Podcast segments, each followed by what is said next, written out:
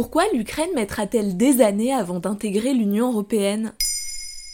Merci d'avoir posé la question. Le 23 juin 2022, les 27 pays membres de l'Union européenne ont décidé d'accorder le statut de candidat à l'adhésion à l'Union européenne à l'Ukraine. Un statut obtenu très rapidement, il a fallu seulement 4 mois entre sa demande le 28 février à la suite de l'invasion russe et sa validation. À titre de comparaison, l'Albanie a attendu 5 ans entre la demande et l'obtention de ce même statut.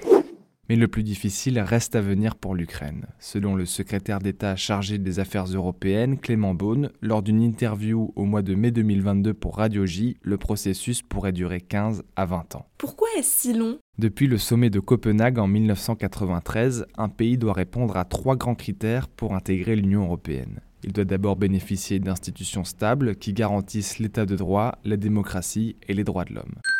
Le deuxième critère est économique. Chaque futur membre doit se baser sur une économie de marché viable. Il doit être capable de faire face à la concurrence et au marché de l'Union européenne.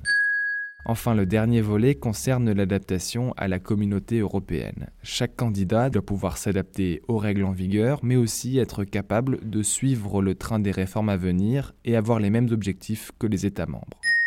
Tout cela donne lieu à des négociations et des adaptations très longues. Les derniers pays à avoir intégré l'Union européenne, à savoir la Roumanie, la Bulgarie ou encore la Croatie, ont tous mis plus de 10 ans à intégrer l'Union après avoir obtenu le statut de candidat. À quels obstacles se confronte l'Ukraine? Le principal d'entre eux est évidemment celui de la guerre en cours dans le pays depuis le 24 février 2022.